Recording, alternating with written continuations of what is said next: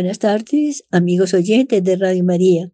Los saluda Betty Alzate Ruiz desde nuestro programa Anunciando el Reino de Dios, un programa para todo aquel que quiere buscar a Dios, encontrar a Dios y amar a Dios con todo su corazón, con toda su alma, con todo su ser. Bueno, hoy continuamos hablando de la Santísima Virgen María, un tema de nunca acabar. A mí me parece muy importante que nosotros continuemos esta semana hablando, eh, voy a hablar del credo mariano. Eh, este es un extracto de los escritos de los santos, que dice así, creo que la Madre de Dios es también mi Madre. Creo que soy hijo de la Madre del Redentor. Creo, oh Virgen Auxiliadora, que tu mirada no se aparte jamás de mí. Creo que los que te honran poseerán la vida eterna. Creo que gozas cuando te llamo. Creo que comprendes plenamente mi llamada. Creo que lo que me niegas, me lo niegas por amor maternal. Creo que te preocupas cuando me ves sufrir. Creo que te alegras cuando me arrepiento de mis pecados. Creo que curas mis heridas cuando te lo permito. Creo que no dejas de ayudarme aún en los momentos de mala voluntad mía. Creo que me amas con amor de preferencia cuando trato de ser mejor. Creo que me amas con amor de misericordia cuando me dejo vencer por el mal. Creo que me quisiste desde el primer momento de mi vida. Creo que te amaré por toda la eternidad. Creo que cuando Dios quiere hacer santa a una persona, la hace muy devota de la Virgen María. Creo que así como los latidos del corazón son señal de segura de vida, así el invocar con frecuencia a la Madre de Dios es señal de vida eterna. Creo que si tengo fe en María Auxiliadora, veré lo que son milagros. Creo que en asuntos de salud la Santísima Virgen puede hacer lo que no pueden obtener los médicos. Creo que lo primero que me pide la devoción a María Santísima es luchar contra el pecado. Creo que una devoción a la Virgen que no consiga la enmienda de mi vida no es grata al Señor. Que cuando María ruega, todo se obtiene, nada se niega. Creo que jamás he oído decir que alguno haya invocado con fe a la Madre de Dios y haya sido abandonado. Creo que tengo una madre que no se me va a morir, María. Creo que si digo varias veces cada día, María Auxiliadora, ruega por nosotros, obtendré maravillosos favores que necesito. Creo que si rezo con fe a la Virgen María, llegará pronto el tiempo en que el demonio no logrará que yo cometa ni un solo pecado deliberado. Creo que María, como en Caná, se da cuenta cada día de lo que necesitamos y ruega a Jesús por nosotros. Creo que nada es imposible para quien tiene fe que todo es posible, para quien cree sin dudar también. Honremos todos con suma devoción y encomiendemos nuestra vida apostólica a la, a la solicitud de la, de la Madre Divina. Bueno, María y los protestantes. Yo no necesito de la Virgen, que le respondemos los católicos. Pero Jesucristo sí necesitó de la Virgen, María. Jesucristo vale mucho más que tú. Jesús necesitó de María Santísima para que lo formara en su vientre, lo trajera al mundo, lo alimentara con sus pechos, lo cuidara en sus primeros años y lo enseñara y educara como toda madre a su hijito. Jesucristo sí necesitó de la Virgen María. Y nosotros orgullosos vamos a decir que no necesitamos de ella. Los apóstoles sí necesitaron de la Virgen María. Ella, los acompañaba y consolaba en sus reuniones después de la muerte de Jesús. La Santa Biblia dice que los apóstoles se reunían a orar con María, la Madre de Jesús, Hechos de los Apóstoles 1.14. Y podemos estar seguros de que la honraban y consultaban como la más buena de las madres y a la más sabia de las consejeras, y los apóstoles valían más que nosotros. Los grandes santos sí necesitaban de la Virgen María. Basta leer la biografía de cualquier santo o santa que más fama ha tenido en la iglesia y se verá que siempre buscaron y obtuvieron el apoyo poderoso de la Madre de Dios. Por ejemplo, San Bernardo, el hombre más famoso del siglo XII, decía, jamás he oído decir que alguno haya invocado a la Madre de Dios y haya sido abandonado por ella, Por eso, humildemente, le rezo con fe y confianza. San Alfonso, el famoso predicador del siglo XVIII, exclamaba, a quien Dios quiere hacer santo, lo hace devoto de la Virgen María. San Juan Bosco, el más grande educador moderno, repetía, propagad la devoción a María Auxiliadora y veréis lo que son milagros en mi vida, lo experimento cada día. Santo Domingo Sabio, el primer estudiante declarado santo por la Iglesia católica, murió cuando iba a cumplir 15 años. Se aparece después de muerto a San Juan Bosco y le dice, lo que más me consoló a la hora de la muerte fue la presencia de la Madre de Dios. Aconseja a todos que recen mucho a la Virgen María. San María de Griñón de Montfort, San Francisco de Sales, San Antonio María Claret, Santo Domingo de Guzmán, el Padre Pío, etc. Predicaban siempre que en su vida lo que les había conseguido grandes beneficios y ayuda de Dios era su gran amor a la Virgen María. Y las santas, Santa Teresa y Santa Teresita, era una chiflada de amor por la Virgen. Santa Catalina, Santa Brígida, Santa Rita, Santa María Goretti, Santa Madre Teresa de Calcuta, etcétera, etcétera. Todas creyeron siempre que así como los latidos del corazón son señales de vida, Así, el invocar frecuentemente a María Santísima es señal de salvación. ¿Y qué somos nosotros comparados con los santos? Unos pollos mojados y unos buenos muertos, decía San Griñón de Montfort. Y si ellos necesitaron de la Virgen María, ¿no la necesitaremos nosotros mil veces más? Bueno, pero antes de seguir hablando de este tema tan importante, yo quiero que hagamos todos en este momento la consagración a la Reina de los Santos Ángeles. Reina del Santísimo Rosario, auxilio de los cristianos, refugio del género humano, vencedora de todas las batallas de Dios. Ante vuestro trono nos postramos suplicantes, seguros de alcanzar misericordia y de recibir gracias y auxilio oportuno y defensa en las presentes calamidades no por nuestros méritos, de los que no presumimos, sino únicamente por la inmensa bondad de vuestro maternal corazón. A vos, a vuestro inmaculado corazón, en esta hora trágica de la historia de la humanidad, nos confiamos y nos entregamos, no solo en unión con la Santa Iglesia, cuerpo místico de vuestro Jesús, que sufre y sangra por todas partes y de tantas maneras está atribulada, sino también con todo el mundo desgarrado por atroces discordias, abrazado en un incendio de odio, víctima de su propia iniquidad. Que os conmuevan tantas ruinas materiales y morales, tantos dolores, tantas angustias de padres y madres, de esposos, de hermanos, de seres inocentes, tantas vidas cegadas en flor, tantos cuerpos desgarrados en la horrenda carnicería, tantas almas atormentadas, torturadas y agonizantes, tantas en peligro de perderse eternamente. Vos, oh Madre y Reina de los Santos Ángeles, alcanzando de Dios la paz, y ante todo, las gracias que pueden en un instante convertir los corazones humanos, las gracias que preparan, se concilian y aseguran la paz. Reina de la paz y de los santos ángeles, Rogad por nosotros y dad al mundo en guerra la paz que los pueblos anhelan, la paz en la verdad, en la justicia, en la caridad de Cristo. Dadle la paz de las almas y la de las almas para que en la tranquilidad del orden se dilate el reino de Dios. Concede vuestra protección a los infieles y a cuantos yacen en la sombra de la muerte. Dadles la paz y haced que brille para ellos el sol de la verdad y puedan en unión nuestra y en unión de los santos ángeles repetir ante el único Salvador del mundo. Gloria a Dios en las alturas y paz en la tierra a los hombres de buena voluntad. Lucas 2.14.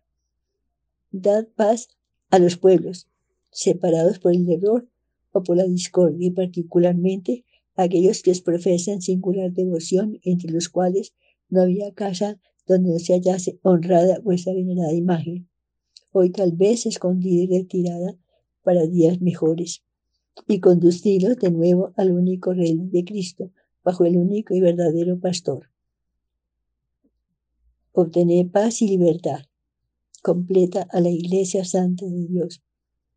Detener el diluvio inundante del neopaganismo. Fomentar en los fieles el amor a la pureza, la práctica de la doctrina cristiana y del cielo apostólico para que el pueblo, los que sirven a Dios, aumente en méritos y en número. Finalmente, así como fueron consagrados al corazón de vuestro Jesús, la Iglesia y todo el género humano, para que poniendo en él todas las esperanzas, fuese para ellos signo y prenda de victoria y salvación. Así también nosotros nos consagramos perpetuamente a vos, Reina de los ángeles y Reina del mundo, para que vuestro amor y patrocinio apresuren el triunfo del reino de Dios y de todos los pueblos. Pacificados entre sí con Dios, os proclamamos bienaventurada y, y con vos entonen desde uno al otro lado de la tierra el eterno Magnificat de gloria, amor, agradecimiento al corazón de Jesús, en el que solo pueden encontrar la verdad, la vida y la paz. Amén. Esto lo escribió Pío XII. Pero continuamos entonces hablando de la Santísima Virgen María. Entonces, ¿qué dicen los adversarios de la religión católica? Eh, bueno, la honramos porque el cuerpo humano con el cual Jesús nos salvó en la cruz se lo dio a la Virgen María. Durante nueve meses ella formó en su vientre por milagro del Espíritu Santo el cuerpo sacratísimo de Jesús. Los ojos de Jesús se los dio su madre, la Virgen María. La sangre con que nos salvó en la cruz se la regaló su madre cuando lo formó en su vientre las manos con las que bendecía, la lengua con la cual pronunció tan bellos discursos y enseñanzas, su corazón que tanto nos amó y que fue traspasado por la lanza de la cruz, todo, todo su sacratísimo cuerpo fue formado en las entrañas de la Inmaculada Virgen María. Por eso la honramos, porque ella formó y trajo al mundo a que nos redimió de nuestros pecados. Honramos a la Virgen María porque ella es la madre del hombre más importante del mundo. Con razón honramos a las madres de los grandes héroes, de los grandes campeones y de los grandes sabios. Y la Virgen es la madre del campeón de todos los campeones, el rey de todos los reyes. Apocalipsis 19, 16. Y el más sabio y bondadoso de todos nuestros amigos. ¿Por qué no honrar con todos los honores posibles a la madre del más grande personaje de todos los siglos, a la madre de nuestro Señor Jesucristo. Por eso los protestantes evangélicos, pentecostales, adventistas, testigos de Jehová, etc., están en un gran error. Ellos honran a las madres de todos sus amigos, menos a la madre de su mejor amigo Jesucristo. Honran y veneran a las madres de los héroes y personajes de la nación, menos a la madre del más grande héroe y más famoso personaje de todos los tiempos, a la madre de Jesucristo, qué gran error el de los protestantes. Dicen los protestantes, ¿por qué dicen los católicos que María es madre de Dios? ¿Es que Dios tuvo principio? Dios nunca tuvo principio. A Dios nadie lo ha creado. En este sentido, Dios no podía tener madre, pero a la Virgen María le llamamos Madre de Dios porque es la madre, porque ella es madre de uno que es Dios.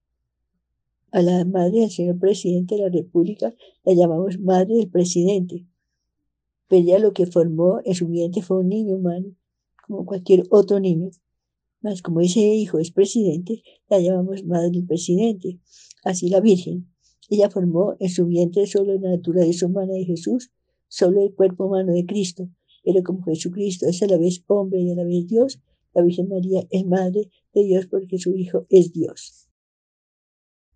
Nosotros no pretendemos decir que María creó Dios, pero sí sabemos que su Hijo Jesús es Dios y por eso le llamamos Madre de Dios, porque es madre de uno que es Dios.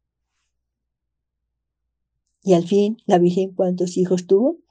¿Qué respondemos a los protestantes que dicen, la Biblia dice que Jesús fue el primer hijo de la Virgen. Luego es señal de que después María tuvo más hijos. ¿Qué debemos responder? El Evangelio dice que Jesús fue el primogénito. o sea, el primer hijo. Lucas 2.7. Pero el que Jesús sea el primer hijo no significa que la Virgen tuvo más hijos. Después, eso no, de ninguna manera. El Evangelio no quiere decir eso. Así, por ejemplo, hay en Egipto una tumba de hace tres mil años con esta inscripción. N murió al dar a luz a su primer hijo. ¿Qué quiere decir esa inscripción que después de morir tuvo más hijos? Ni el más bobo del mundo cree que eso es lo que quiere decir esa inscripción. Y se murió al dar a luz a su primer hijo, ya no tuvo más hijos. Lo que la lápida quiere decir es esto, que el hijo que nació al morir, ella, el primogénito, el primer hijo y nada más. Así pasa con Lucas 2 y dio a luz a su primer hijo. No significa que después de la Virgen tuvo más hijos. No, eso no es lo que el Evangelio quiere decir. Lo que quiere enseñar es que antes de nacer Jesús, la Virgen no había tenido ningún otro hijo.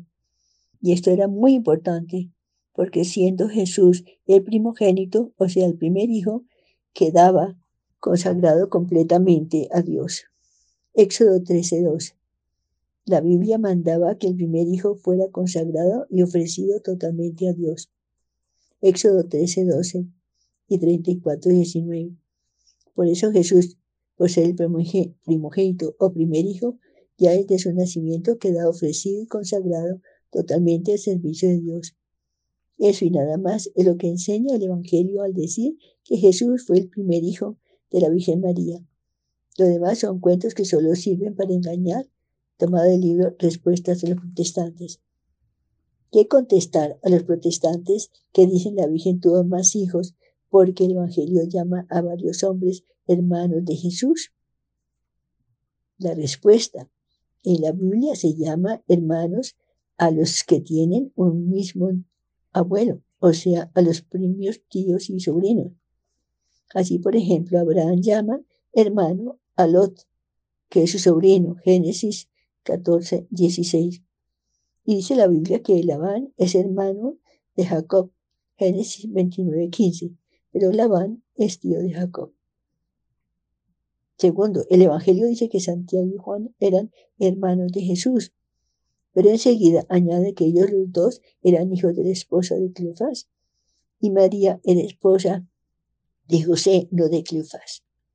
De Santiago o Jacob, uno de los doce apóstoles, dice la Biblia varias veces que eran hermanos de Jesús. ¿Cuál de los dos Santiagos o Jacobos el mayor no puede ser porque el Evangelio dice que este era el hijo de Salomé. Ha de ser el otro Santiago, el menor, pero de él dice San Marcos 3:18 que su padre era Alfeo. ¿Podrán los protestantes probar con la Biblia que la Virgen se casó con ese tal Alfeo? Absurdo, absurdo. Si María tenía más hijos, ¿por qué en la cruz no le confió Jesús a ninguno de ellos que se encargara de ella. Ese oficio se lo dio a Juan, porque María no tenía ni esposo ni hijos que se pudiera encargar de ayudarla. Cuando la Biblia dice que José y María no vivieron como esposos hasta que ella tuvo a su hijo Jesús, con esto lo que quiere decir el Evangelio es que María es totalmente virgen. Mateo 1.25. Virgen es una persona que no ha hecho actos sexuales, o sea que es totalmente pura. Pero con esa frase la Biblia no quiere decir que después de nacer Jesús se vieron ya maritalmente. No, de ninguna manera. Solo le interesa decir al evangelista que María era virgen. Así, por ejemplo, hay una tumba antigua de hace muchos siglos con esta leyenda. Ana permaneció virgen hasta que se murió. ¿Qué quiere decir esta lápida? Que después de que se murió, ya Ana dejó de ser virgen. Y el más tonto lo entiende así. Lo que la inscripción quiere decir es esto. Ana cuando murió era virgen y nada más. De la misma manera cuando San Mateo 1.25 dice José y María no, no vivieron como esposos hasta que ella tuvo su hijo primogénito. Lo que quiere decir es solo, es, es solo esto. María cuando tuvo su hijo primogénito no había vivido matrimonialmente con José. Pero el evangelista no pretende decir que después se hicieron vida marital. No, Señor, eso no. lo dice el Evangelio en ninguna parte. Bueno, ¿qué más podemos hablar de la, de la Santísima Virgen María? Muchas cosas muy lindas. Noticia agradabilísima. Nos queda María. Los católicos, desde que Cristo nos dejó a su Santísima Madre como herencia, creemos y estamos convencidos que cuando se agotan todos los recursos humanos, nos queda María. Es decir, cuando se desvanecen todas las esperanzas y nuestros problemas no tienen remedio, nos queda María. Cuando nuestro hogar se arruina irremediablemente, la felicidad desaparece, la unión de las almas ya no se recupera, nos queda María. Cuando nuestras aspiraciones no se logran, las penas íntimas parecen irremediables, fracasos nuestros ideales, fracasando nuestros ideales, no conseguimos el éxito en lo espiritual y lo temporal, nos queda María. Al sentir decepción y dolor por haber pasado la, la ocasión de la posibilidad de triunfar, nos queda María. Para los pobres pecadores, enfermos, tristes, que desfallecen bajo el peso de su cruz, les queda María. Para ti, alma querida, que sufres incomprensión, desolación y abandono, te queda María. En todas las circunstancias desfavorables en medio del gozo y la alegría, queda María. Bueno, vamos a un corte musical para continuar hablando de estas maravillas de tema que tenemos hoy en nuestro programa sobre la Santísima Virgen María. ¿Cómo fueron las apariciones de la Virgen en Lourdes? Bueno, recordemos un poquito sobre esto en el programa de hoy que estamos hablando de la Virgen María.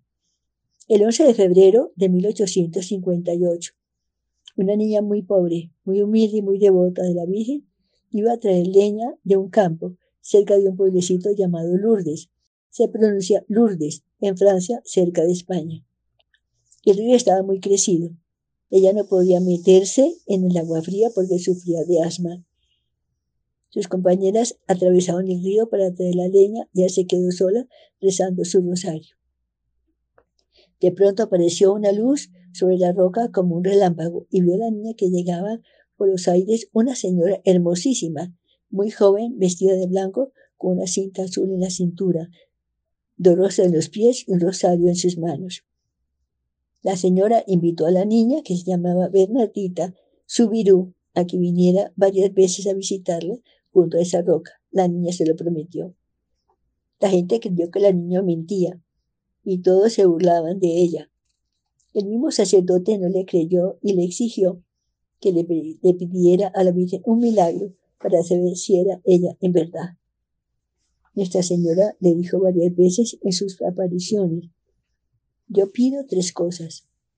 Primero, que recen mucho por los pecadores. Segundo, que abandonen sus pecados y cambien de vida. Y tercero, que hagan sacrificios. En sus apariciones le pedía siempre estas tres cosas. Y para probar que si era la Madre de Dios la que se aparecía, hizo tres milagros. Primero, hizo brotar una fuente de agua de un terreno seco.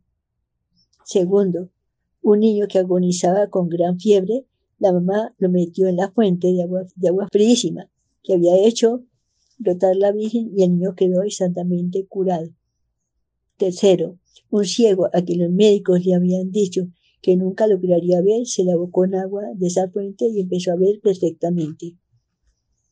Al conocer estos milagros, el sacerdote, el obispo y todo el pueblo creyeron que sí era la Santísima Virgen quien se aparecía a Bernardita y le construyeron un bellísimo templo allí en el sitio donde se había aparecido.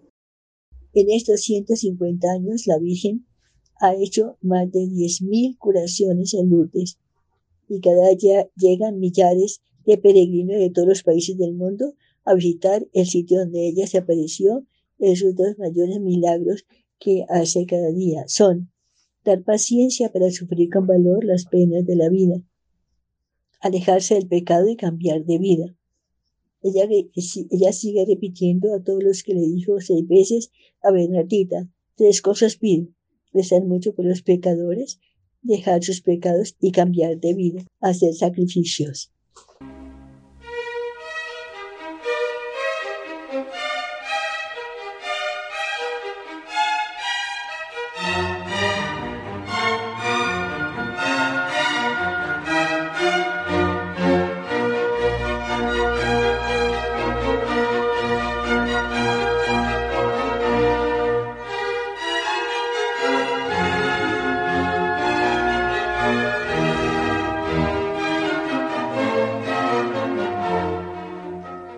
Virgen María vivió en este mundo una vida llena de preocupaciones y de trabajo, y ahora llevada al cielo. Cuida con cuidado maternal a los hermanos de su hijo que peregrinan llenos de peligros hasta que lleguen a la patria feliz. Esto se dijo en el Concilio Vaticano II. Lourdes. Luego tenemos Fátima. ¿Cómo fueron las apariciones en Fátima? El 13 de mayo de 1917, tres niños pobres, Jacinta, Francisco y Lucía, pastoreaban sus ovejas en un campo llamado Cova de Iría, en el pueblo de Fátima, Portugal. A medida se reunieron para rezar el rosario. Ellos tenían dos cualidades que lo hacían muy simpáticos para Dios. Rezaban mucho a la Virgen y ayudaban mucho a los pobres. Y estando rezando, vieron que sobre el árbol cercano aparecía una señora muy bella, vestida de blanco con las manos juntas y una camándula en sus brazos. Los invitó a que fueran a ese sitio a rezar el día 13 de cada mes hasta octubre. Y los felicitó por rezar por seis meses. Se le apareció el día 13. Nadie les creía y las autoridades los echaron a la cárcel creyéndolos mentirosos. Pero los niños, aunque recibían graves amenazas, no dejaban de decir que era la Santísima Virgen María.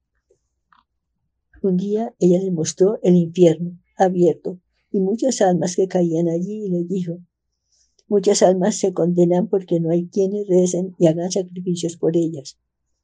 Desde ese día los tres niños se volvieron mucho más santos y se dedicaban a rezar y a hacer sacrificio por los pecadores. La Virgen les anunció que si la gente no cambia su vida, su mala vida, vendrán grandes castigos al mundo, pero que si rezaban a ella con toda devoción, Rusia se convertiría. El día 13 de octubre de 1917 fue la última aparición. Nuestra Señora había anunciado que ese día haría un gran milagro. Llegaron más de 100.000 personas. Llovió desde las 6 de la mañana. Todos estaban empapados, pero seguían rezando. A mediodía llegaron los tres niños. Apareció el sol y en un momento las ropas de toda la gente estaban totalmente secas después de varias horas de fuerte aguacero. Enseguida Lucía dijo, miren el cielo. Y todos vieron que el sol se venía dando volteretas hacia la tierra. Todos gritaban y pedían perdón de sus pecados. Entonces el sol volvió a dar vueltas hacia arriba y quedó quieto. Todos vieron esto. Enseguida empezaron los gritos. Uno decía, gracias, gracias Señor, ahora veo. Era un ciego curado. Otro gritaba, Virgencita linda, ya puedo andar. Era un paralítico sanado. Otro exclamaba, era sordo y ahora oigo. Y miles de pecadores dejaron su mala vida y empezaron a una vida santa. Millones y millones de personas van a Fátima a rezar de la Virgen. La estatua de Nuestra Señora del Rosario de Fátima está en más de 50.000 templos del mundo. Y ella recuerda a todos sus hijos lo que vino a pedir en Fátima. Ofrecer oraciones y sacrificios por los pecadores y dejar nuestros pecados que tanto disgustan a nuestro Señor. ¿Cómo sucedió la tercera aparición de la Virgen María? La Santísima Virgen se había aparecido ya dos veces en 1917 a los tres niños, Lucía, Francisco y Jacinta, en Fátima, pero la aparición del 13 de julio fue muy especial. Se habían reunido ya unas, unas cuatro mil personas en Cova de Iría y todos rezaban el rosario con los tres niños junto a la encima donde se aparecía la Virgen. Lucía la narra así. De pronto vimos una luz como un relámpago y apareció Nuestra Señora, vestida de blanco más brillante que el sol. Llegó tan cerca de nosotros que nos quedamos dentro de la luz que la rodeaba y nos dijo, quiero que vengan aquí el 13 de cada mes y que sigan rezando el rosario todos los días para obtener la paz del mundo. Y añadió la Virgen, es necesario hacer sacrificios por los pecadores. Al hacer un sacrificio decir, oh Jesús, es por tu amor y por la conversión de los pecadores. Y enseguida nos hizo ver algo muy aterrador. Por mar de fuego y sumergidos entre sus llamas, muchísimas pecadores entre gritos de dolor. Yo, Lucía, di un grito de espanto que oyó la gente que estaba a mi alrededor. Nuestra Señora con gran bondad nos dijo, muchos pecadores se condenan porque no hay quien rece y sacrifique por ellos. Cuando recen el rosario, digan, después de cada gloria, oh Jesús, perdona nuestros pecados, libranos del fuego del infierno, lleva al cielo todas las almas, especialmente las más necesitadas de vuestra misericordia. Amén. Y siguió diciendo la Virgen, Dios quiere extender por el mundo la devoción al Inmaculado Corazón. Si la gente empieza a rezar más y dejar sus malas conductas, llegará la paz. Si no dejan de ofender a Dios, vendrá otra guerra peor. Dios va a castigar al mundo por tantas maldades, con guerras, carestías y persecuciones a la iglesia. Vengo a pedir que cada primer sábado se ofrezca la Santa Comunión para pedir perdón a Dios por tantos pecados. Si se atienden mis deseos, Rusia se convertirá y habrá paz. Si no, esparcirá sus errores por el mundo, promoviendo guerras y persecuciones contra la religión y habrá muchos mártires y el Santo Padre tendrá que sufrir mucho. Bueno, vamos a ver entonces ya la cronología de la, de la Virgen, la cronología de Fátima. Entonces fue así. El 22 de marzo de 1907 nace Lucía dos Santos. El 11 de marzo de 1910 nace Jacinta. 1916 Apariciones del Ángel. 13 de mayo de 1917 Primera aparición. 13 de junio de 1917 Segunda aparición. 13 de julio de 1917 Visión del infierno, el secreto. 13 de agosto están los tres niños en la cárcel. 19 de agosto de 1917 cuarta aparición. 13 de septiembre, quinta aparición. 13 de octubre de 1917, última aparición. 4 de abril de 1919, muere Francisco y el 20 de febrero de 1920 muere Jacinta. 10 de diciembre de 1925, la gran promesa del corazón de María para los primeros sábados. 31 de octubre de 1942, Pío XII para atender a la petición de la Santísima Virgen de Fátima, consagró el mundo entero al Inmaculado Corazón de María. Y el 13 de mayo de 1968, el Papa visita por primera vez a Fátima de Santo Pablo VI. 13 de mayo de 1981, Juan Pablo II se libra de la muerte ante un terrible atentado. El sumo pontífice atribuyó siempre el haberse conservado con vida ante tan gran peligro a una ayuda especial de la Santísima Virgen María. El 13 de mayo de 1982, Juan Pablo II va a peregrinación a Fátima a dar gracias a la Santísima Virgen María. El 13 de mayo de 1981, Juan Pablo se libra de la muerte ante, un terrible atentado. El sumo pontífice atribuyó siempre el haberse conservado con vida ante tan gran peligro a una ayuda especial de la Santísima Virgen María. Y el 13 de mayo de 1982, Juan Pablo II va a peregrinar a Fátima a dar gracias a la Santísima Virgen María. Palabras de Juan Pablo II. El 13 de mayo de 1982 me siento endeudado con Nuestra Señora de Fátima. ¿Cómo podría olvidarme que el haberme salvado del atentado contra mi vida sucedió precisamente el mismo día 13 de mayo y la misma hora, mediodía, en que se conmemoraba la primera aparición de la Santísima Virgen de Fátima. En todo lo que me acontece, me aconteció en ese día, yo sentí la extraordinaria protección de la Madre del Cielo y en este primer aniversario vengo a Fátima a darle las gracias. Bueno, yo creo mm, que lo último que voy a hablar de, este tema tan importante que hemos tocado hoy. ¿Qué oración enseñó y recomendó la Virgen de Fátima? la, la Santísima Virgen recomendó en Fátima que después de cada misterio del rosario digamos esta oración. Oh Jesús, perdona nuestras culpas, libranos del fuego del infierno, salva a todas las almas, especialmente las más necesitadas de vuestra misericordia. Amén. Bueno, hasta aquí nuestro programa de hoy. Den ustedes por mí, que yo rezaré por ustedes. Dios les bendiga y hasta la próxima semana, Dios mediante.